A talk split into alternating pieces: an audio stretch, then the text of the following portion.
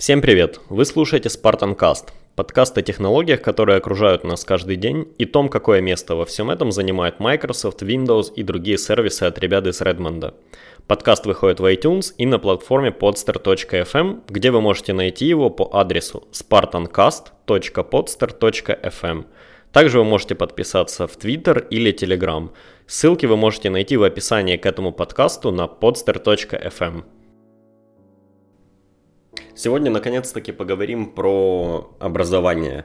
Я давно вроде уже обещал, но это, знаете, это не тема скорее, а это как задумка, которую ты хочешь сделать, ты долго ее откладываешь, ты там что-то готовишься, ты что-то там планируешь, пытаешься что-то прикинуть, по итогу не делаешь. Вот бывают такие вещи какие-то у меня, я о чем-то долго-долго думаю, и то ли перегораю, то ли не знаю, уби- начинаю убеждать себя в том, что это нельзя сделать или еще что-то такое. И вот, э, вот этот подкаст про образование, это один из этих подкастов, просто, э, просто потому что я думал, что надо как-то это, не знаю, наверное, написать на бумаге, да, какие-то свои идеи.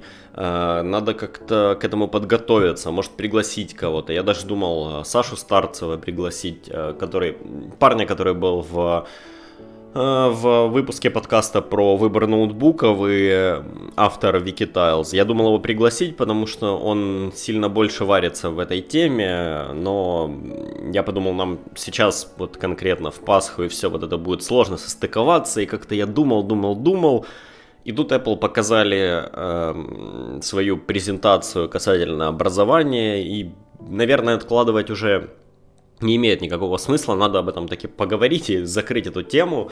А, я не зря, кстати, сейчас сразу вот начал с этой презентации Apple, потому что она, она во многом подтолкнула меня к тому, чтобы сделать об этом подкаст. И я думаю, стоит начать сам подкаст с того, что на данный момент у нас есть три определившихся игрока на этом рынке, на рынке образования, на не знаю, кстати, можно ли его так назвать на рынке образования, ну, скорее, три игрока, которые пытаются или уже впрыгнули, или, или пытаются впрыгнуть в школы в США, в какие-то образовательные учреждения. Я просто не знаю, насколько сильно они пытаются в институтах и у них или там в колледжах.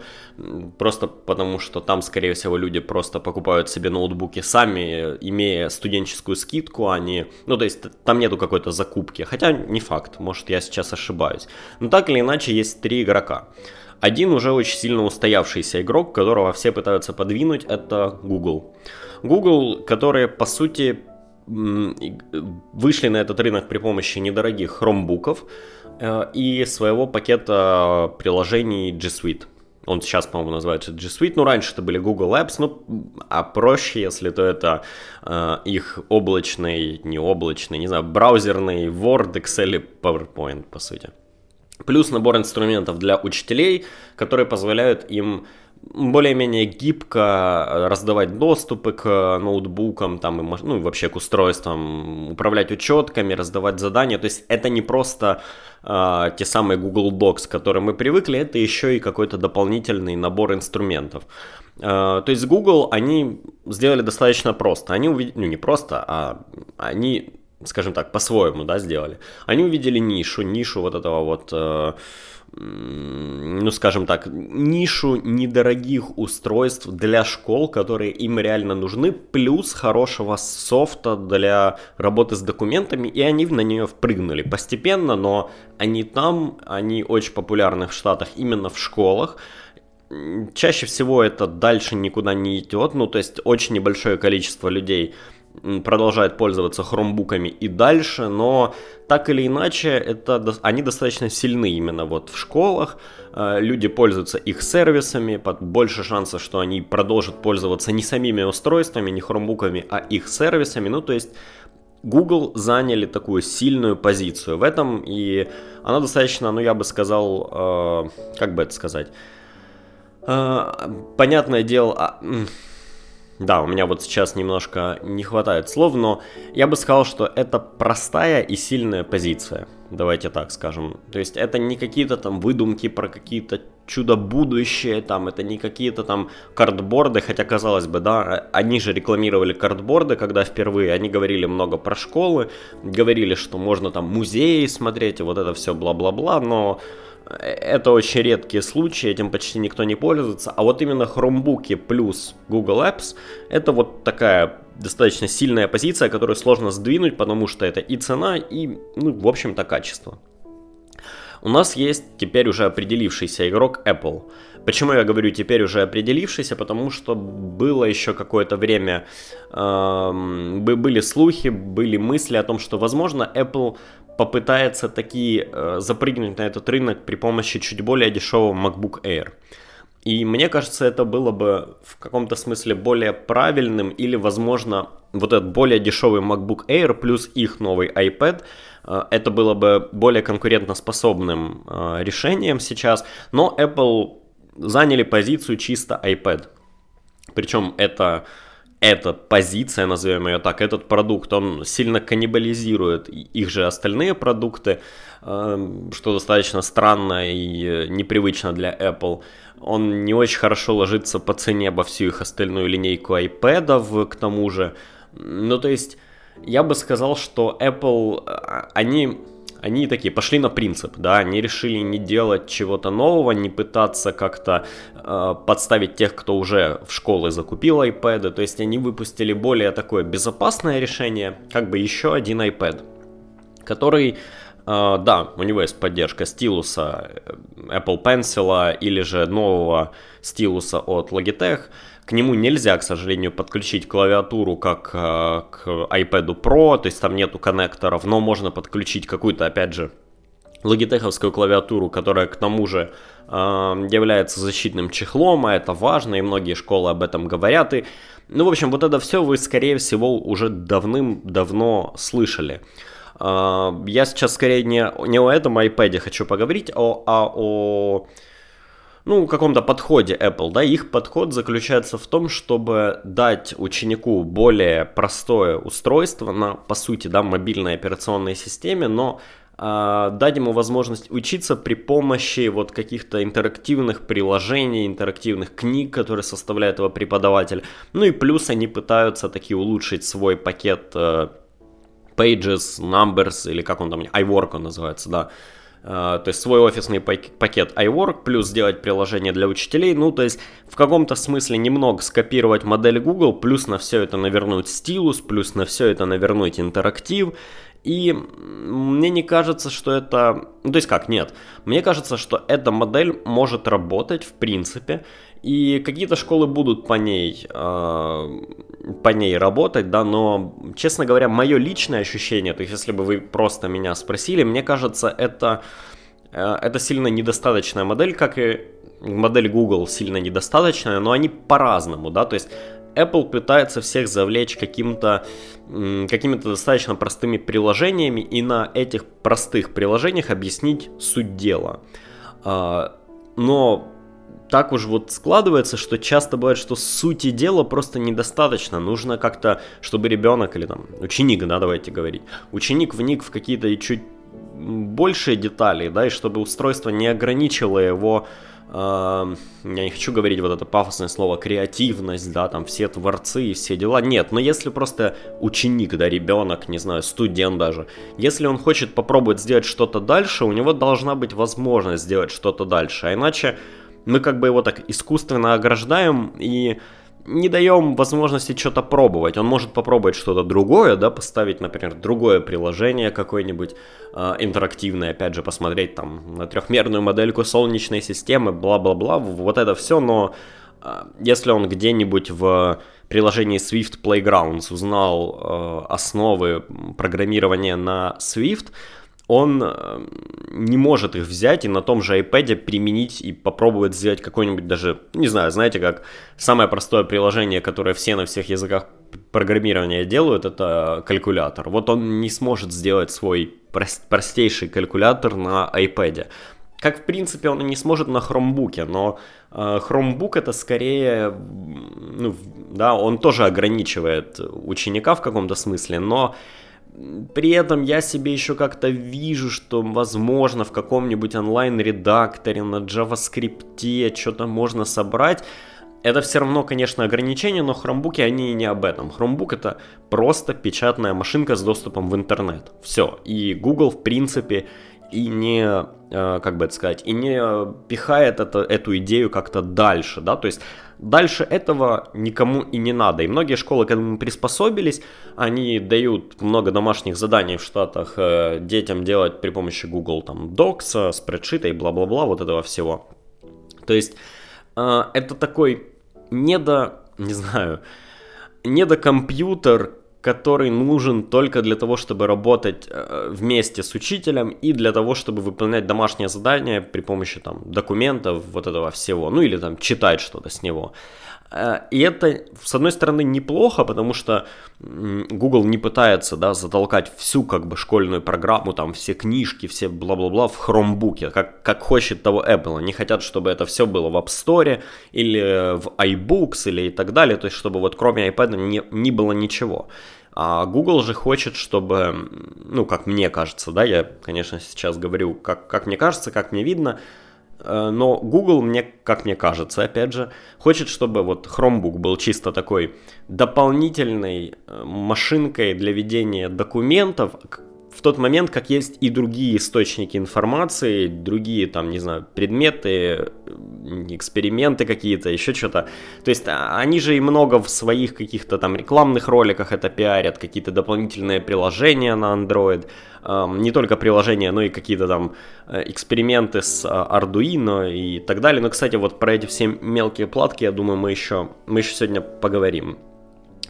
А, и есть, в общем-то, у нас третий подход, это подход Microsoft, который, честно говоря, очень непонятный, он очень намешанный, он в каком-то смысле пытается сесть э, жопой на два стула. С одной стороны, это попытка э, заставить вендоров делать дешевые устройства. И у, у тех же, например, у Lenovo у них есть неплохой ноутбук, эм, трансформер, как бы, как это еще называется, э, из из вот этой вот школьной серии, я, честно говоря, забыл модельку, но этот ноутбук выходит и на Chrome OS, и на Windows 10s. То есть школы могут закупать те ноутбуки, которые ноутбуки, трансформеры, э, которые им нужны, которые подходят под их учебный план и так далее.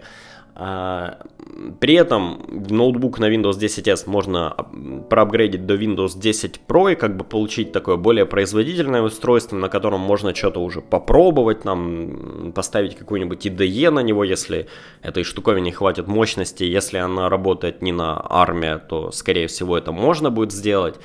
А, но почему я говорю, что подход Microsoft он немного непонятный, потому что Uh, у них есть, ну, слишком много всего. Они, с одной стороны, и офис вовсю пиарят, но не знают, как его правильно пиарить.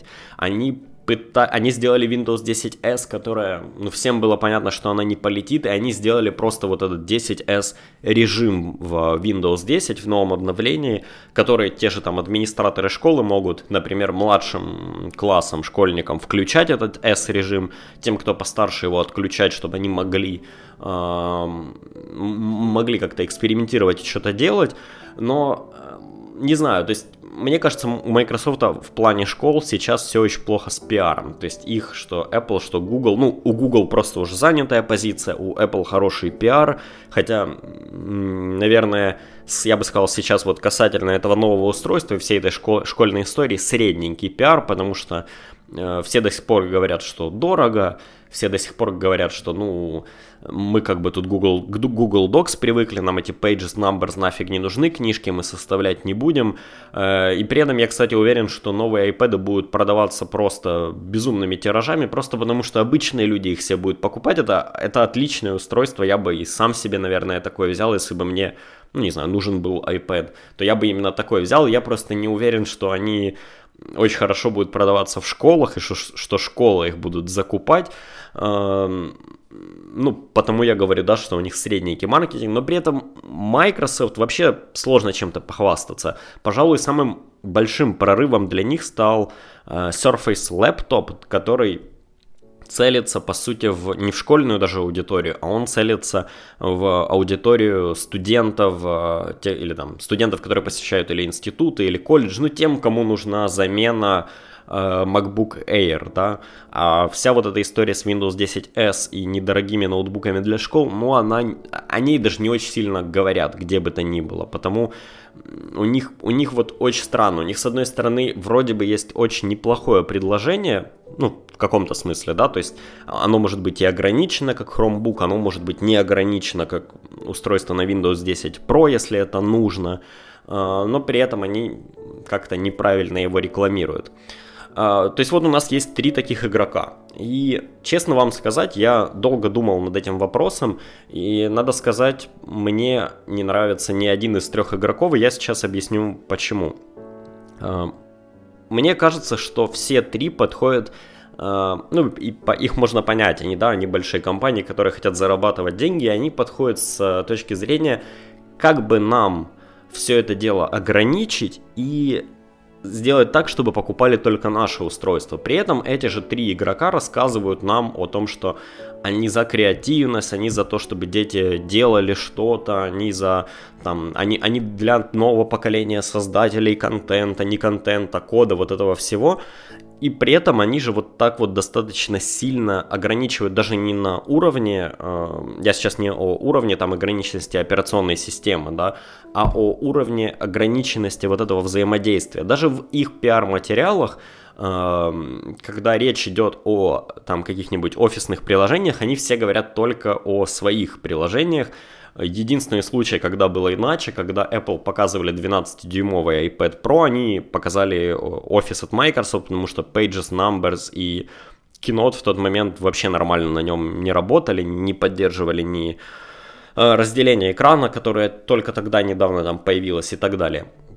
Э, то есть каждый из них пиарит что-то свое, хотя мы все прекрасно понимаем, что те же Google Docs будут работать, как и, например, на Chromebook, и на iPad, и на устройстве на Windows 10, то есть в этом смысле какого-то ограничения нет. Так же, как, кстати, и майкрософтовский пакет. И, ну, то есть, но никто не, не говорит о том, что вот у нас есть, например, устройство на Windows 10 Pro, вы можете их закупить э, в залы для, там, где, где занимаются каким-нибудь, не знаю, программированием, еще чем-нибудь, в такие классы, да, а в классы направленные на какие-то гуманитарные науки, можете купить хромбуки, и все это будет вместе работать. То есть никто из этих трех игроков не пытается этого делать. И мне кажется, это неправильно, потому что это, в принципе, неправильное какое-то образование, что ли, да, и мы часто об этом говорим все, что, ой, детей учат в школе чему-то не тому, и многих людей радует мысль о том, что Возможно, в будущем это все исп... уйдет от просто книжек к какому-то такому, да, более, более широкому понятию, но я не вижу вот этого самого широкого понятия обучения, да, нам на всех пром-роликах часто говорят про так называемый STEM, ну или если хотите, да, там, обучение IT для детей. Но непонятно, почему всех детей нужно этому учить. Вот мне конкретно совсем не ясно, почему это. Это достаточно скучное говно, и я сам в этом работаю, во всем, ну, я программист, да, и мне не сильно это нравится, и я не хочу, чтобы больше людей через вот, через из-под палки это делали, да, мне кажется, образование, оно должно быть каким-то более комплексным, то есть оно должно быть современным, но современным это не значит, что детей нужно учить программированию, что все из них должны сидеть за ноутбуками. И как я уже говорил, у тех же там Google, они рекламируют свои эксперименты с там, по-моему, с а, Arduino, и э, те, те же там в Англии BBC очень сильно рекламирует свою платформу BBC Micro, она, по-моему, называется. Это маленькая такая ардуино-подобная плата с кучей удобных коннекторов, э, с э, удобной, ну как удобная, ну, такая дружелюбной средой разработки под эту штуку на JavaScript. Ну, то есть там, если хотите, можно, по-моему, на Python или на JavaScript ее под ней что-то написать. А если вы не умеете, то можно просто схемы составлять таким этим визуальным редактором для программирования, для логики. А, ну, то есть э, то есть, то есть есть вот, да, вот какой-то, например, э, посыл пытаться научить детей программированию при помощи вот этих плат. И это уже неплохо, потому что это какое-то, это дает какое-то понимание, мне кажется, ученикам, что программирование это не только про, не знаю, написание своего веб-сайта где-нибудь или э, компьютерной игры, но и иногда это какое-то физическое устройство, которое что-то делает. Хотя и мне кажется, честно говоря, что и этот подход, он очень, ну как это сказать, он очень... Э, он, он тоже какой-то не очень правильный.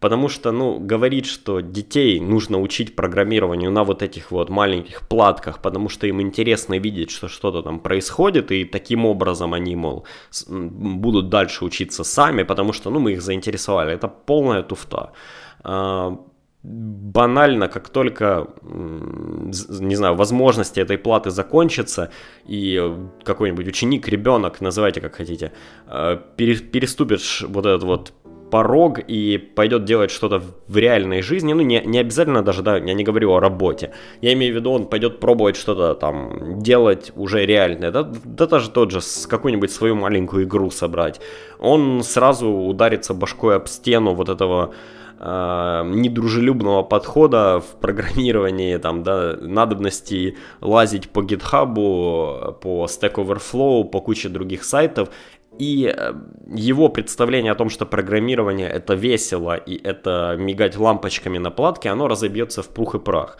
Тут основная проблема в том, что всех пытаются этому научить, а нужно учить только тех, э, кто, это, кто хочет это делать. Э, если хотите другой какой-то пример, да, например, не про программирование, то хороший пример а, хорошим примером может послужить еще попытка научить всех детей рисовать, да, с, с младших классов всех детей учат, ну или пытаются учить рисовать, я лично рисую вообще никак, меня всегда уроки рисования бесили, потому что ну, ничему там не учат. А, на всей этой почве почти все три игрока, да нет, все три игрока, у Google есть свои стилусы, у Apple есть, у Microsoft само собой, а, все пытаются продвигать тему, что вот можно же рисовать прямо стилусом по экрану, делать заметки, вот это все вот вся вот эта история, хотя на самом деле стоило бы учить детей, как мне кажется, ну достаточно с ранних лет, пользоваться редакторами фотографий, а не рисовать. И уж тех, кто хочет рисовать и может рисовать, ну, у кого есть к этому какой-то, не знаю, врожденный талант, или кто, кто с детства неплохо рисует, ему это интересно. Их уже учить на базе вот того, что они знают, как пользоваться редакторами, ну, банальным фотошопом, рисовать в фотошопе. А, и, соответственно, если, ну, там, с э, течением времени, да, когда дети повзрослеют, когда они уже пускай будут знать базу какого-то редактора, и даже не обязательно Photoshop. Это может быть, э, если мы говорим о Google, это может быть Snapseed. Он достаточно э, продвинутый, в нем много всего, и на примере Snapseed можно много чему научить человека, что, он будет уметь делать в будущем. Так вот, умея редактировать фотографии, например, когда дети станут постарше, у них почти у всех появятся смартфоны или э, какие-то смартфоны, да, разные. Можно начинать учить их азам фотографии. И вот этот человек, который с одной стороны умеет ровно что-то сфотографировать, а с другой стороны он умеет редактировать, банально редактировать фотографию, там какие-то кривые подправить, немножко тени, вот это все. Он будет, ну, иметь какой-то более полезный набор навыков, нежели человек, который умеет акварельными красками э, хреново нарисовать ну, какую-то мазню, да, вот я сейчас могу нарисовать мазню, а мне это ничем в жизни не помогло. При этом я, в принципе, неплохо пользуюсь фотошопом, но я сам этому учился по каким-то учебникам, э, и при всем при этом я понимаю, у меня есть огромный пробел в понимании того, как работают те же там кривые, Uh, у меня есть огромный пробел в векторных вещах всяких, то есть я не умею, например, ничего делать в векторных редакторах, никогда не делал. И у меня есть явный пробел в фотографии. Так вот, если вместо того, чтобы учить меня куче какой-то херни, вот непонятной в школе, меня научили этому, это сделало бы мою жизнь намного, ну не намного проще, да, но это дало бы мне какие-то умения, которые я вот реально вижу, что мне в жизни бы пригодились.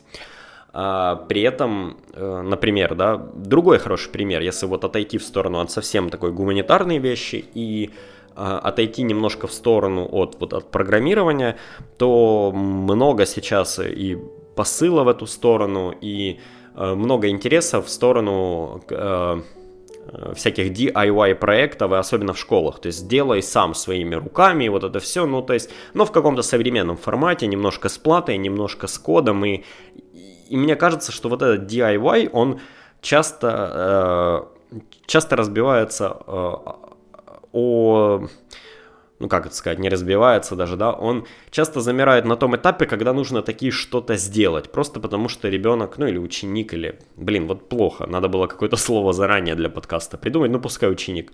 Ученик или, да даже я, не знает, как сделать что-то руками. И у нас, конечно же, есть уроки труда, на которых ничему нормальному и толковому не учат. И вот это все никак не помогает ни в будущем, нигде. При этом умение пользоваться каким-нибудь простым, да даже не простым, а умение пользоваться CAD э, софтом, оно не такое уж сложное. Я сейчас не говорю о том, чтобы проектировать в CAD инструменте, в каком-нибудь автокаде э, эффективные турбины для теплостанций, да, но умение сделать простенький чертеж квадратной коробки, которую потом напечатает какой-нибудь 3D принтер или э, потом на, не знаю, лазерном станке выжжут, или даже реально просто, вы, просто разметят на фанере и вырежут электролобзиком, это не такое уж сложное умение. И вот, скажем, если бы детей, которые хотели что-то реально делать с, там, с, опять же, не с ранних годов, да, я сомневаюсь, что в младших классах это можно, ну, там, класса если на наш манер переводить, класса с шестого учили пользоваться каким-нибудь CAD-инструментом э, базово, да, то они бы потом и в институте уже приходили готовые к тому, что нужно что-то чертить, или делать какие-то более сложные чертежи, или э, пользоваться тем же автокадом, но уже в, для каких-то сложных вещей. И эти же бы дети умели пользоваться этой штуковиной, чтобы сделать модельку для того же там 3D принтера или, ну, как я уже говорил, да, какого-то резака или просто получить чертеж, который потом можно вырезать. Вместо этого ну, они чаще всего это делают методом пробы ошибок или все это выглядит как-то нелепо или собрано там из лего. А, ну, в общем, о чем, о чем я сейчас? Я о том, что нас сейчас с вами пытаются убедить, что э, вот, вот у каждого из этих трех игроков у них есть какое-то свое решение, а, и это решение единственно правильное. То есть вот детей нужно учить вот так. У нас самый классный Word, больше кроме как им ничего не нужно. Мне же кажется, это очень-очень неправильный подход. Если мы хотим действительно эффективно использовать э, эм, не знаю, современные э, технологии для обучения, мне кажется, нужно поменять сам подход обучению.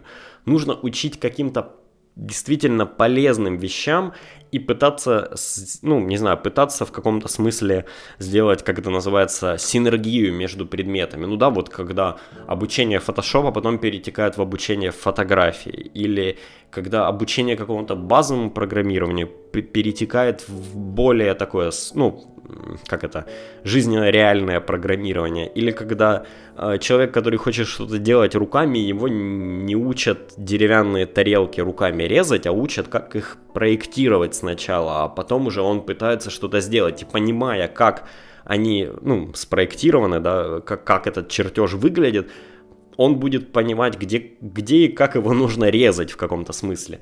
То есть мне кажется, нужно поменять в целом подход, а если этот подход поменять, то получается так, что э, из всех трех игроков в лучшем будет смесь, да, для кого-то подходит iPad, кому-то нужно будет устройство на Windows 10 для вот профессионального софта, кому-то покатит и Chromebook с э, каким-нибудь Snapseed, но при этом с доступом к Google фотографиям, куда они смогут выгрузить кучу-кучу фотографий с своего смартфона, ну, бесконечное количество, и работать с ними. А, и вот именно поэтому, мне кажется, современные подходы, то, что нам с вами показывают, он неправильный. То есть почему-то нам говорят о креаторах, о людях, которые должны мыслить широко, при этом пытаются загнать их в рамки одной платформы, ну и, ну, сами понимаете, как это звучит, да. Не знаю, я, конечно, понимаю, что все, что я сказал, это это какая-то история из идеального мира, это там еще долгое время или, скорее всего, никогда не будет у нас там в странах, ну или в тех странах, где меня слушают э, по большей части. Э, ну, я не хотел говорить как-то о какой-то грязи и о том, что там у нас скрепы сильные, и еще дети, наверное, в церковь должны ходить, и там вот это все. Хотелось поговорить о чем-то таком чуть более возвышенном и том, как я вижу эту картину себе в целом. и мне действительно кажется, что это должно быть более, более широкий подход с современными инструментами и с э, возможностью работы между этими инструментами. И сейчас мы этого не видим, а потому что внедрение одной вещи, другой вещи или третьей вещи в принципе погоды не делают.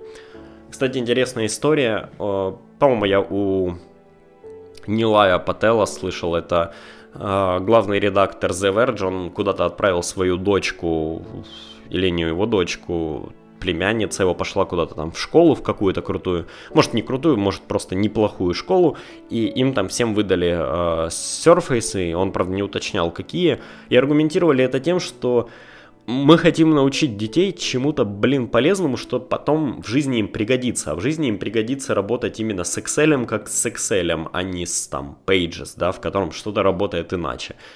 Э, ну, то есть вот сами делайте выводы. Мне кажется, вот такой подход учить чему-то полезному, он, в принципе, единственно правильный. Э, ну, только что я вот не считаю, что ограничиваться единственной платформой это правильно.